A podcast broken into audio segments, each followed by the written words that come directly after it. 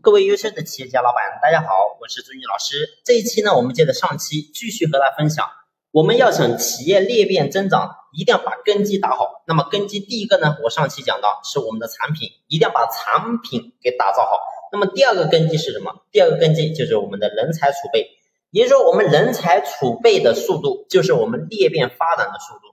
如果说我们的产品很好，我们的商业模式也很好，但是我们的人才储备跟不上，你会发现，即使再好的东西，你没有人，你会发现这个事儿就干不好。那么事儿干不好，自然我们的企业也就做不好。所以人才储备是非常关键的。那么我们作为老板，在人才储备这一块，到底该怎么样去做呢？那么首先我们一定要明确，人才他有哪些特质，这个点很重要。所以我们要想知道这个人是个人才，那总得有个标准，不能说是个人来了都觉得他是个人才。那么人才他到底有哪些特质呢？那么首先第一个，这个人他必须要有能力，也就是说，什么叫有能力呢？就是在他自己的岗位这个地方，他能够真正独当一面，他能够不需要依靠任何人，能够把他自己岗位内的事情能够真正干好，这个就叫有能力。所以，如果说一个人来之后，他自己做事，然后呢还做不好，还老是要依靠别人，那么代表这个人的能力肯定是不行的。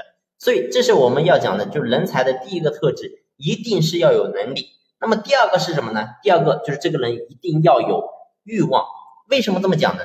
你会发现，如果说一个人他有能力，他没有欲望，那么没欲望代表什么？代表这个人，我们无论作为老板，你用什么东西去激发他？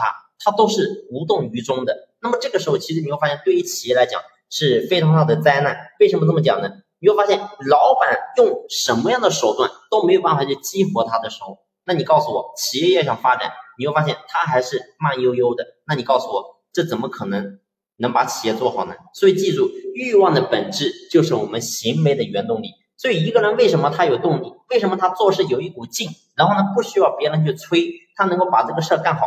核心的根本就是因为这个人有欲望。所以这个人才，如果我们要想把企业做得更好，一定要要求人才是有欲望的。